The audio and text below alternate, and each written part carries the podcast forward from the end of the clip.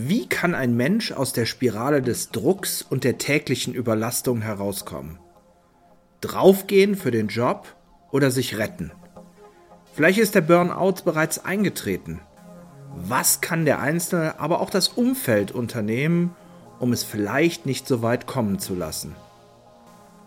Mit dem Diplompsychologen, Buchautor und Referenten Markus Fäth spreche ich in drei interessanten Podcast-Beiträgen über die einzelnen Stufen in den Burnout, aber auch Wegen, einen solchen konsequent im Vorfeld verhindern zu können.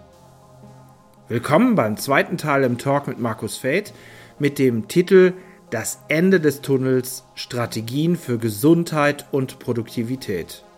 Wie immer am Mikrofon für Sie Michael Klems von infobroker.de. Der Infobroker Podcast der Audiokanal von infobroker.de. Start Sequence.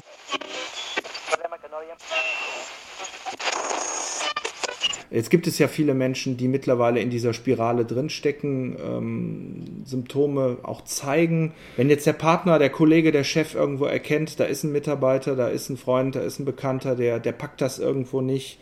Wie, wie, wie kann man demjenigen jetzt mal unabhängig von der professionellen Hilfe, versuchen, eine Linie wieder zu geben? Was, was gibt es für Möglichkeiten?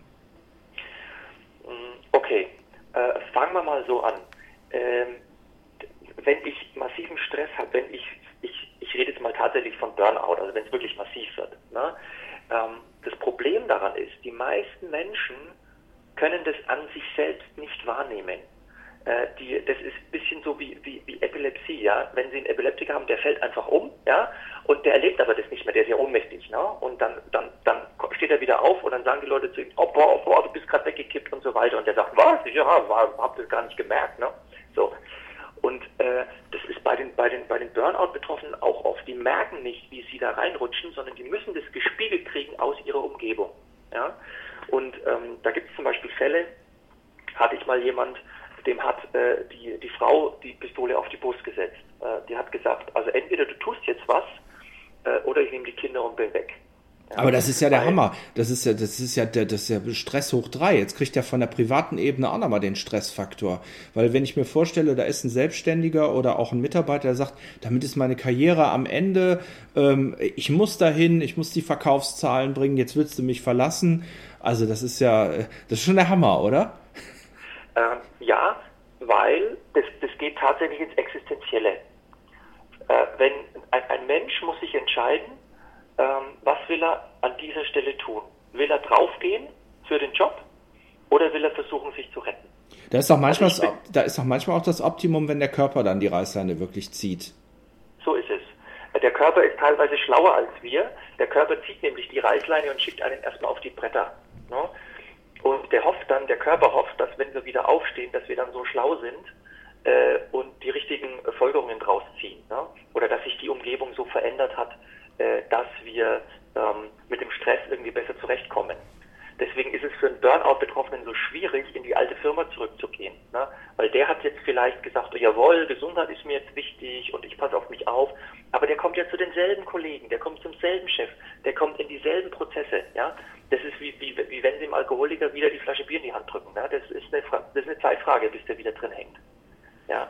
Ähm, wie, wie, wie, also, kann, wie kann derjenige denn jetzt, also, also die Frau hat ihm jetzt gesagt, pass auf, du musst jetzt was ändern, also geht's nicht mehr weiter.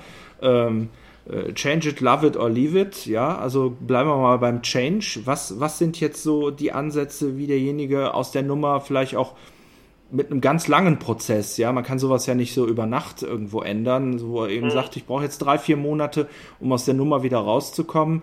Ähm, was was, was wäre jetzt so, so, so die Step-by-Step-Maßnahme für ihn selbst, im Zuge auch mit Hilfe der Familie? Mhm.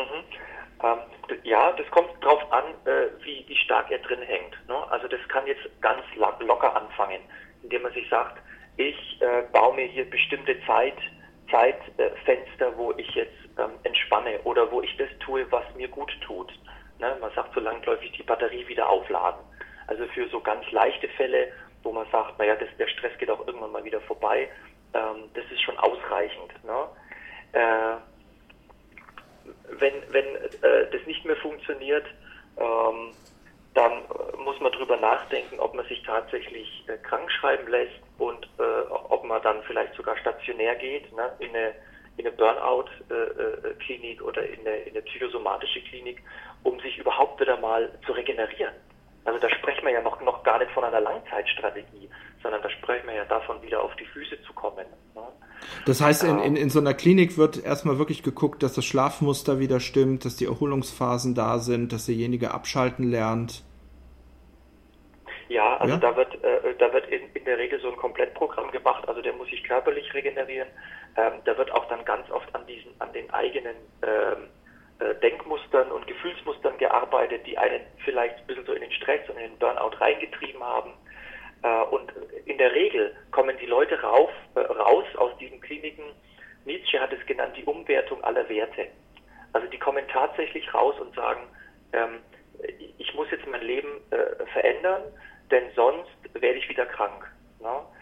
Also vorher die großen äh, Leistungsmacher, die großen äh, Bringer, die totalen Performance-Typen und hinterher äh, sagen sie, okay, Leistung ist mir immer noch wichtig, Performance ist mir immer noch wichtig, aber es hat jetzt einen neuen, vielleicht einen geringeren Stellenwert, weil ich äh, gemerkt habe, dass zum Beispiel Familie oder Gesundheit oder was auch immer, dass das auch wichtig ist und dass ich das auch brauche, einfach um, um Gleichgewicht zu bleiben und auch ein glückliches und zufriedenes Leben zu führen. Also das, das setzt aber wirklich auch die ganz offene Auseinandersetzung mit dem Arbeitgeber und dem Schema auseinander. Wenn ich mir vorstelle, da wird dann von mir aus immer abends irgendwie ein Meeting gemacht, was dann bis 7, 8 Uhr geht, dann müsste der Mitarbeiter, der also das, äh, der darunter gelitten hat, wirklich seinem Vorgesetzten oder dem Team sagen, Freunde, tut mir leid, ich habe Familie, also wir machen das hier nachmittags um vier, ansonsten stirbt die Kiste. Richtig. Und ähm, Papier haben wir dafür einen ganz tollen Prozess, dieses berufliche Wiedereingliederungsmanagement ne, für kranke Mitarbeiter. Äh, nur äh, in der Praxis ist immer die Frage, wie das funktioniert, ne, weil wie gesagt, äh, systemisch betrachtet, ne, Sie kommen jetzt als, als, als neuer als neuer Mensch in Anführungszeichen kommen sie wieder rein, aber das System ist das alte und das System wird sie abschleifen. Ja? Entweder sie fügen sich dem äh, oder sie fallen halt wieder raus. Und das, das Brutale äh, heutzutage ist, sie können ja nicht einfach sagen, na gut, gehe ich zu einer anderen Firma, weil 98 Prozent aller Unternehmen ticken ja genauso. Na? Da gibt es ja keine, äh, äh, äh, keine Häfen der Seligen ja, von den Unternehmen her, die wo, es völlig anders wäre. Die stehen ja alle unter Druck. Äh, da, da gibt sicher einer dem anderen nichts. Ja? also man muss dann, man kann nicht einfach leichtfertig sagen, ja gut, wenn es dir da nicht gefällt und du musst dich gesund erhalten, geh einfach in die nächste Firma. So einfach ist es ja nicht, weil unser Wirtschaftssystem ja darauf aufgebaut ist, dass sich die Menschen aufreiben. Ja, das Problem wird auch noch andererseits zu sehen sein, dass ähm, der, der, der Burn, äh, also der, der, der Ausgebrannte oder der Erkrankte, der sieht sich ja eigentlich auf der Verliererseite, weil der guckt in ein System rein, wo, wo, wo 400 Leute, 500 Leute sind, denen geht's perfekt. Die, die, die, die lassen das nicht raus, dass die vielleicht auch kurz davor sind, weil das ist ja so im Grunde genommen wie so ein versteckter Alkoholismus. Ja, die, die lassen es die lassen's halt nicht raus, ähm, aber den meisten geht's äh, äh äh, genauso schlecht wie dem, der jetzt rausgefallen ist. Und äh, das, ist eine, das ist eine total interessante Beobachtung. Die Leute äh, meiden dann auch ein bisschen so den, den, den Burnoutler, der wiederkommt, weil der eigentlich so ein Mahnmal ist. Ne? Wenn sie den vor der Nase sitzen haben, denken sie sich, verdammt, der hat diesen Prozess eigentlich schon hinter sich und der ist, der ist eigentlich da, wo ich dann noch hinkommen muss. Ne? Und dieses eigene Mahnmal möchte man immer nicht vor der Nase sitzen haben. Ne? Äh, weil ganz, ganz vielen Leuten geht es eigentlich auch schlecht äh, und die, die trauen sich es aber nicht äh, oder, oder die sehen es nicht und ähm, ja. Kann man denn, kann man denn ähm, so, so, so einen kleinen Lösungstipp noch zum Schluss nachschieben, so, so ein paar Basics äh, nach dem Motto, Leute, versucht wenigstens, unab, mal angenommen, man kann wirklich nicht viel ändern in der Company, ja, also das, das, das, das Rad, das dreht sich, Mhm. Ähm, aber was, was, was wären noch mal so ein paar Basics, wo man einfach sagt, boah, versuch da wenigstens vielleicht im privaten Umfeld oder in deinem Verhaltensmuster dran zu arbeiten, dass du, dass du da nicht so dermaßen unter die Räder kommst? Also man als erstes bei sich einen Sensor entwickeln, wann es einem denn eigentlich schlecht geht. Damit fängt es schon mal an. Also das dieses äh, modische Konzept, also nicht abwertend gemeint, ähm, äh, heißt ja äh, Achtsamkeit, es ist nichts anderes als, dass ich, ich merke gerade, wie es mir geht. Ne? Äh, ich habe eine Antenne dafür entwickelt, wie es mir geht. Geht meine Konzentration runter, schlafe ich schlechter, bin ich krätzig zu meiner Ehefrau, weil mir gerade wieder alles auf die Nerven geht. Ja?